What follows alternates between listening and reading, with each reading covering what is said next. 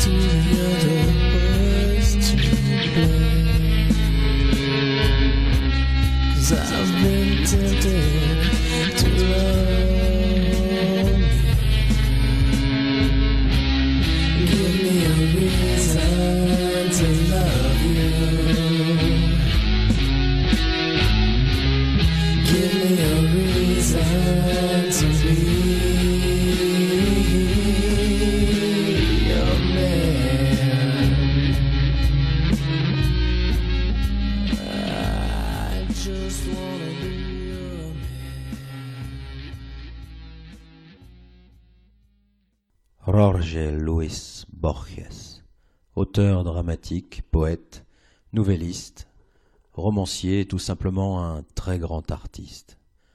Ce soir, nous voyagerons au travers de la nouvelle Les ruines circulaires. Troisième nouvelle du recueil Ficciones, que nous avons déjà évoqué la semaine dernière. Pour ceux qui nous ont suivis, nous cheminions au travers de Tlön, cette planète, ce cosmos imaginaire qui finit par engloutir complètement notre monde réel.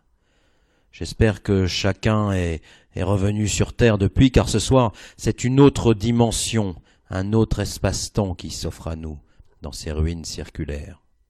Plongeons ensemble dans les temples et les labyrinthes oniriques de l'auteur argentin. Bon voyage.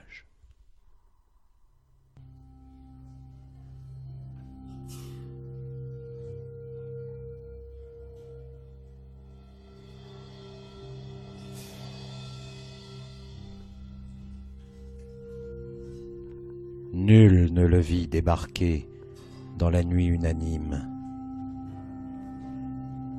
Nul ne vit le canot de bambou s'enfoncer dans la fange sacrée.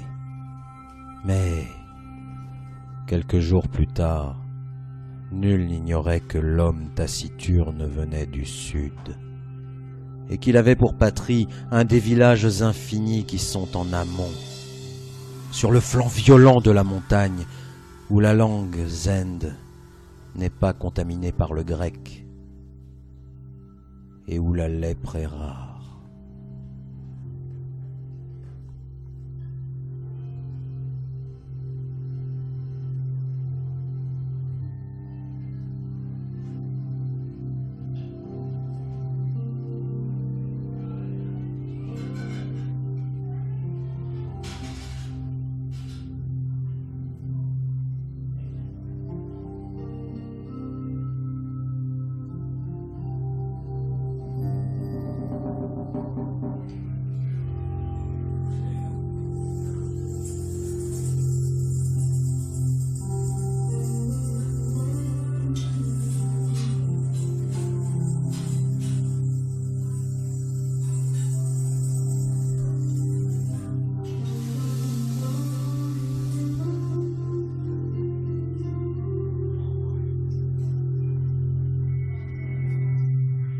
Ce qu'il y a de certain, c'est que l'homme gris baisa la fange, monta sur la rive sans écarter, probablement sans sentir, les roseaux qui lui lacéraient la peau et se traîna, étourdi et ensanglanté, jusqu'à l'enceinte circulaire, surmontée d'un tigre ou d'un cheval de pierre, autrefois couleur de feu et maintenant couleur de cendre.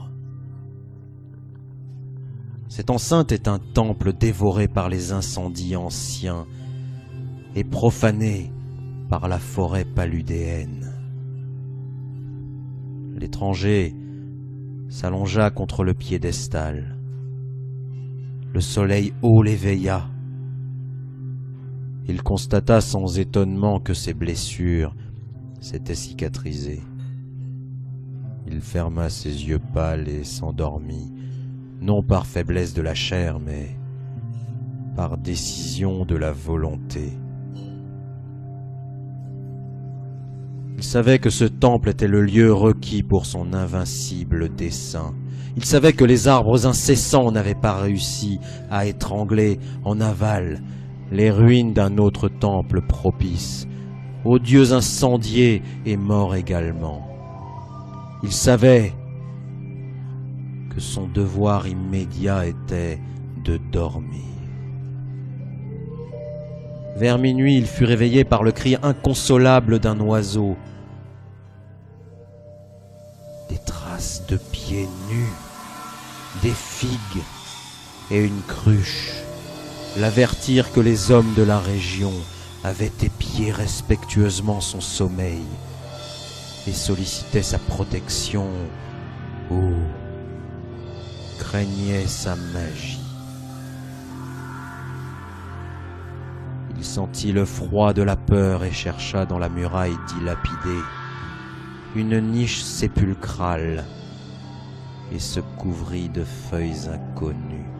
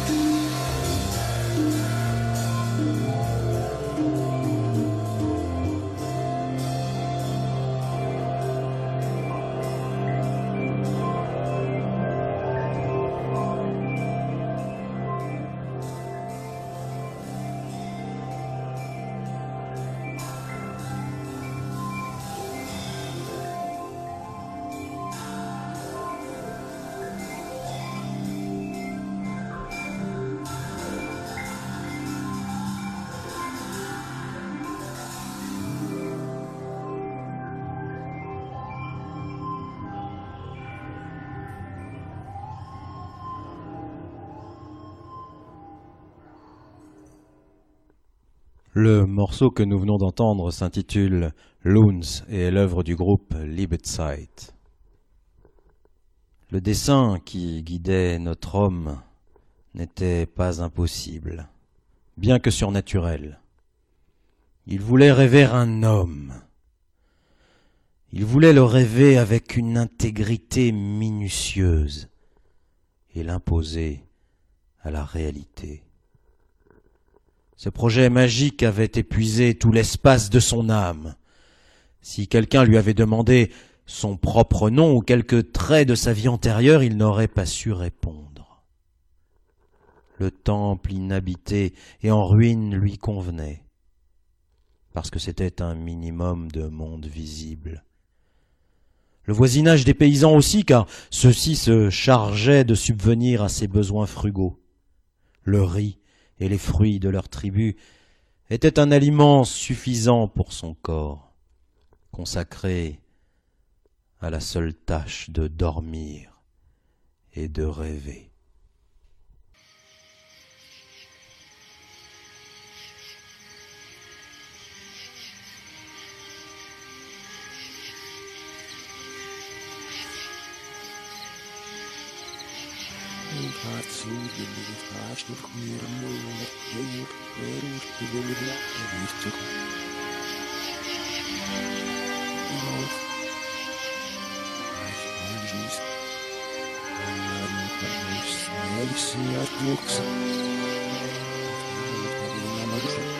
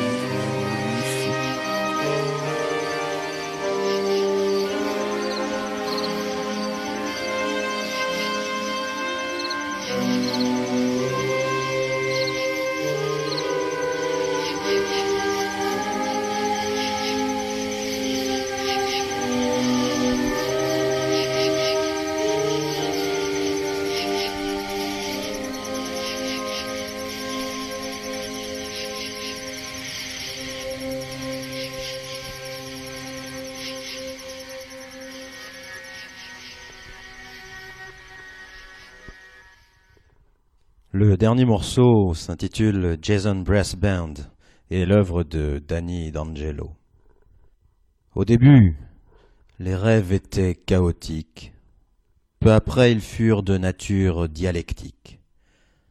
L'étranger se rêvait au centre d'un amphithéâtre circulaire qui était en quelque sorte le temple incendié.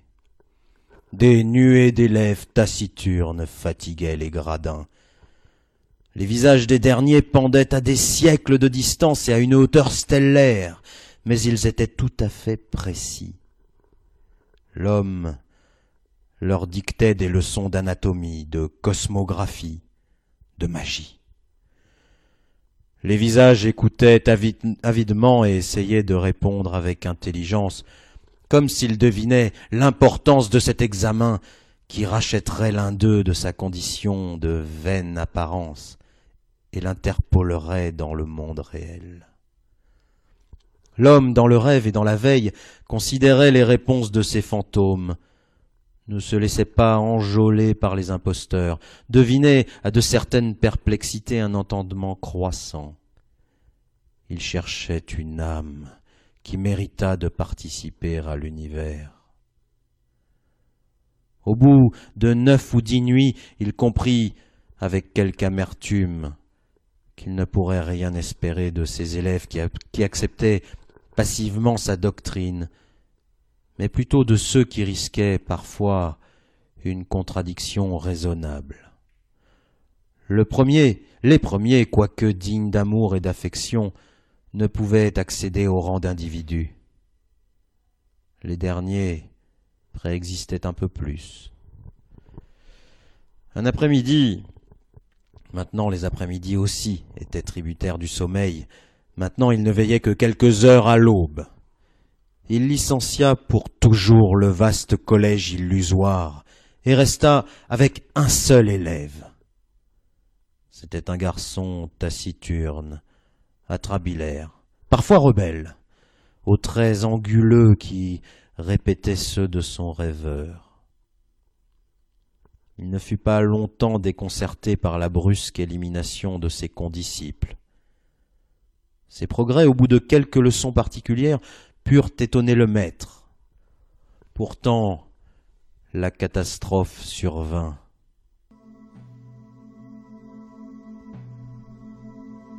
L'homme, un jour, émergea du rêve comme d'un désert visqueux, regarda la vaine lumière de l'après-midi qu'il confondit tout d'abord avec l'aurore et comprit qu'il n'avait pas rêvé.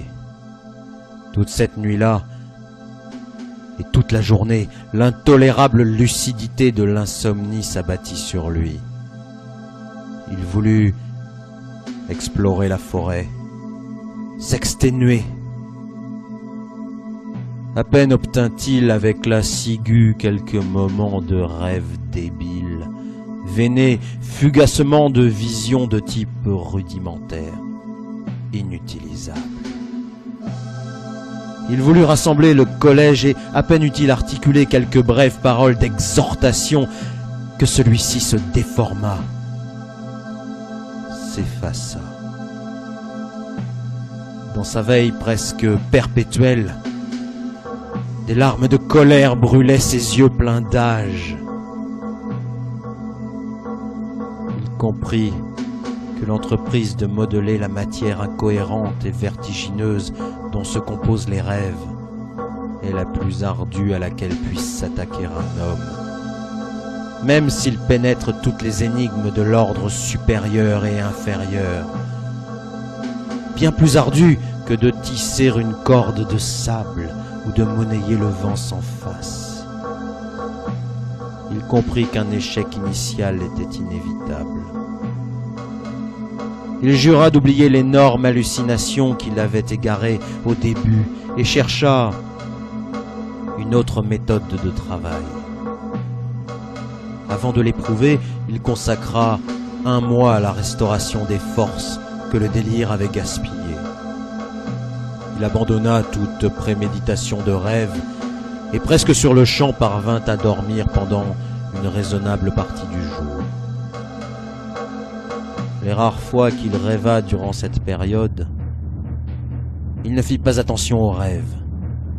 Pour reprendre son travail, il attendit que le disque de la lune fût parfait, puis, l'après-midi, il se purifia dans les eaux du fleuve, adora les dieux planétaires, prononça les syllabes licites d'un nom puissant, et s'endormit. Presque immédiatement, il rêva d'un cœur qui battait.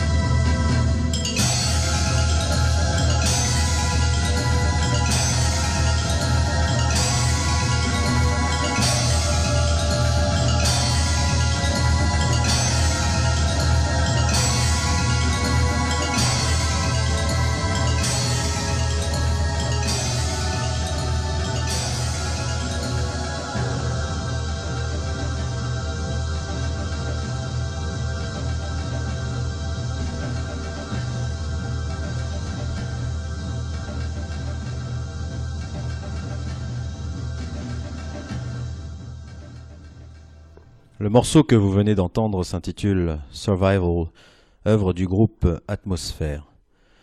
Je vous propose une pause musicale. Et le morceau que je vous propose d'écouter est un morceau de Darkstep intitulé Encore Vat, interprété par le groupe The Engine. Je vous, je vous retrouve ensuite dans nos ruines circulaires. Encore Vat.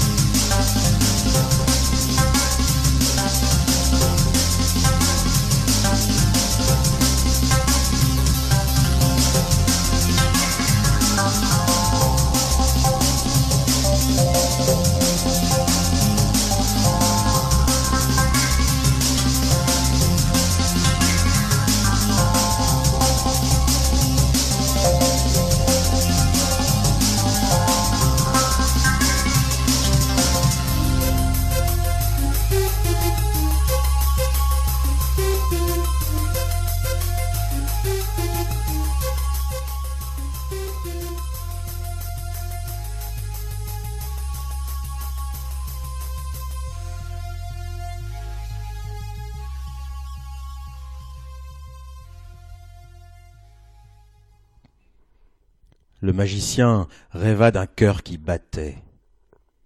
Il le rêva actif, chaud, secret, de la grandeur d'un poing fermé, grenat dans la pénombre d'un corps humain encore sans visage ni sexe. Il le rêva avec un minutieux amour pendant quatorze nuits lucides. Chaque nuit, il le percevait avec une plus grande évidence. Il ne le touchait pas. Il se bornait à l'attester, à l'observer, parfois à le corriger du regard. Il le percevait, le vivait du fond de multiples distances et sous de nombreux angles. La quatorzième nuit, il frôla de l'index l'artère pulmonaire et puis tout le cœur, du dehors et, du dedans. L'examen le satisfit.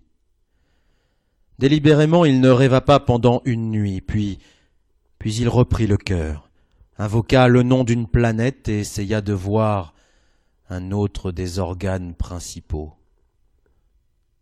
Avant un an, il en arriva au squelette, aux paupières. Imaginer les cheveux innombrables fut peut-être la tâche la plus difficile. Il rêva un homme entier, un jeune homme, mais celui-ci ne se dressait pas, ni ne parlait, ni ne pouvait ouvrir les yeux. Nuit après nuit, l'homme rêvait, le rêvait endormi. Dans les cosmogonies gnostiques, les, démurges, pétrissent un rouge Adam qui ne parvient pas à se mettre debout. Aussi inhabile et rude et élémentaire que cet Adam de poussière était l'Adam de rêve que les nuits du magicien avaient fabriqué. Un après-midi, l'homme détruisit presque toute son œuvre, mais il se repentit. Il aurait mieux valu pour lui qu'il la détruisît. Après avoir épuisé les vœux aux esprits de la terre et du fleuve, il se jeta aux pieds de l'effigie qui était peut-être un tigre et peut-être un poulain et implora son secours inconnu. Ce crépuscule-là, il rêva de la statue. Il la rêva vivante, frémissante. Ce n'était pas un atroce bâtard de tigre et de et de poulain, mais ces deux créatures véhémentes à la fois, et aussi un taureau, une rose, une tempête. Ce Dieu multiple lui révéla que son nom terrestre était Feu, que dans ce temple circulaire et dans d'autres semblables, on lui avait offert des sacrifices et rendu un culte, et qu'il animerait magiquement le fantôme rêvé, de sorte que toutes les créatures, excepté le feu lui-même et le rêveur, le prendraient pour un homme en chair et en os. Il lui ordonna de l'envoyer, une fois instruit dans les rites, jusqu'à l'autre temple en ruine, dont les pyramides persistent en aval, pour qu'une voix le glorifiât dans cet édifice désert dans le rêve de l'homme qui rêvait, le rêvé s'éveilla. Le magicien exécuta ses ordres. Il consacra un délai qui finalement embrassa deux ans à lui découvrir les arcanes de l'univers et du culte du feu. Il souffrait intimement de se séparer de lui, sous le prétexte de la nécessité pédagogique, il reculait chaque jour les heures consacrées au sommeil. Il refit aussi l'épaule droite, peut-être déficiente. Parfois, il était tourmenté par l'impression que tout cela était déjà arrivé. En général, ses jours étaient heureux. En fermant les yeux, il pensait Maintenant, je serai avec mon fils. Ou plus rarement, le fils que j'ai engendré m'attend et n'existera pas si je n'y vais pas. Il l'accoutuma graduellement à la réalité, Une fois, une fois, il lui ordonna de dresser un drapeau sur une cime lointaine. Le lendemain, le drapeau flottait sur la cime. Il essaya d'autres expériences analogues, de plus en plus audacieuses. Il comprit avec une certaine amertume que son enfant était prêt à naître, et peut-être impatient.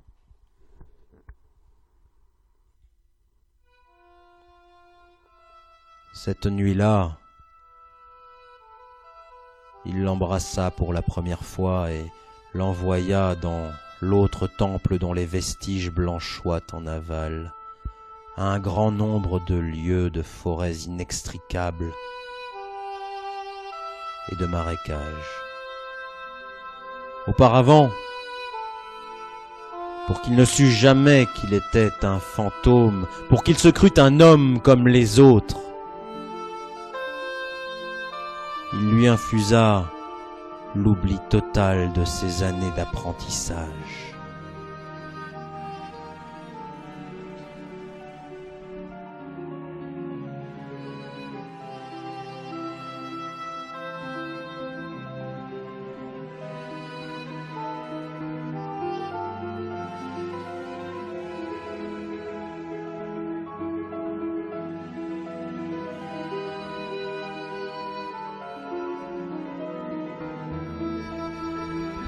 Sa victoire et sa paix furent ternies par l'ennui. Dans les crépuscules du soir et de l'aube, il se prosternait devant l'image de Pierre, se figurant peut-être que son fils exécutait des rites identiques dans d'autres ruines circulaires en aval. La nuit, il ne rêvait pas, ou rêvait comme le font tous les hommes. Il percevait avec une certaine pâleur les sons et les formes de l'univers. Le Fils absent s'alimentait de ces diminutions de son âme. Le dessein de sa vie était comblé. L'homme demeura dans une sorte d'extase.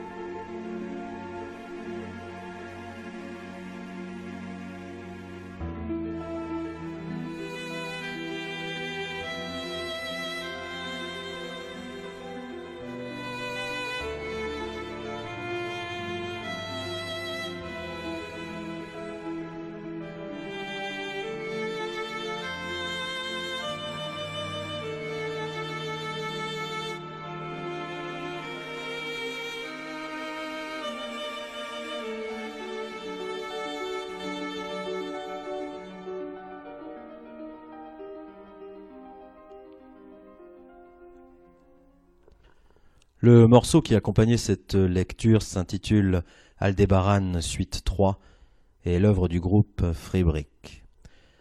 Avant de reprendre le, le fil de l'histoire de notre magicien, je vous propose d'écouter le morceau Last Sunset interprété par le groupe Steaming Dookies.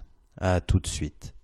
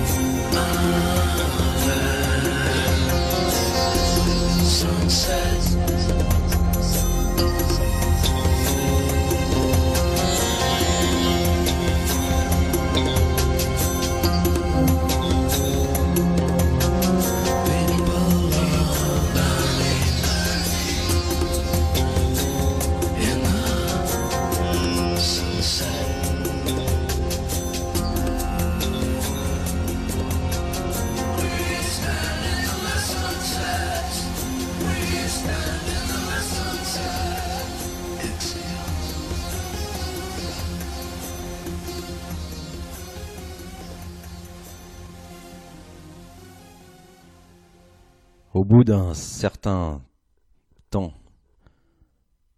que certains narrateurs de son histoire préfèrent calculer en années et d'autres en lustres, il fut réveillé à minuit par deux rameurs. Il ne put voir leur visage, mais ils lui parlèrent d'un magicien dans un temple du Nord, capable de marcher sur le feu de ne pas se brûler. Le magicien se rappela brusquement les paroles du dieu.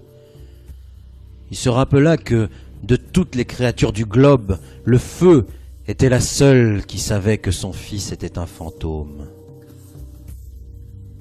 Ce souvenir apaisant tout d'abord finit par le tourmenter. Il craignit que son fils ne méditât sur ce privilège anormal et découvrit de quelque façon sa condition de pur simulacre. Ne pas être un homme, être la projection du rêve d'un autre homme. Quelle humiliation incomparable, quel vertige. Tout père s'intéresse aux enfants qu'il a procréés dans une pure confusion ou, dans le bonheur. Il est naturel que le magicien ait craint pour l'avenir de ce fils, pensé entraille par entraille et trait par trait, en mille et une nuits secrètes.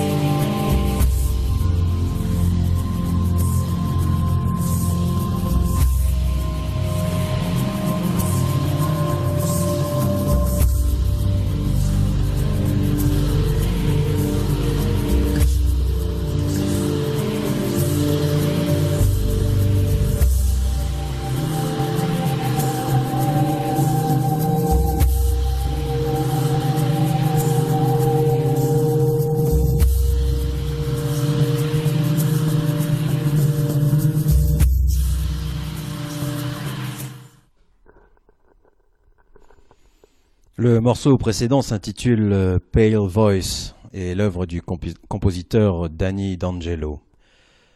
Avant d'arriver au terme de cette aventure dans les ruines circulaires, je vous propose d'écouter ensemble le morceau du groupe euh, Random Control Downloading Stars.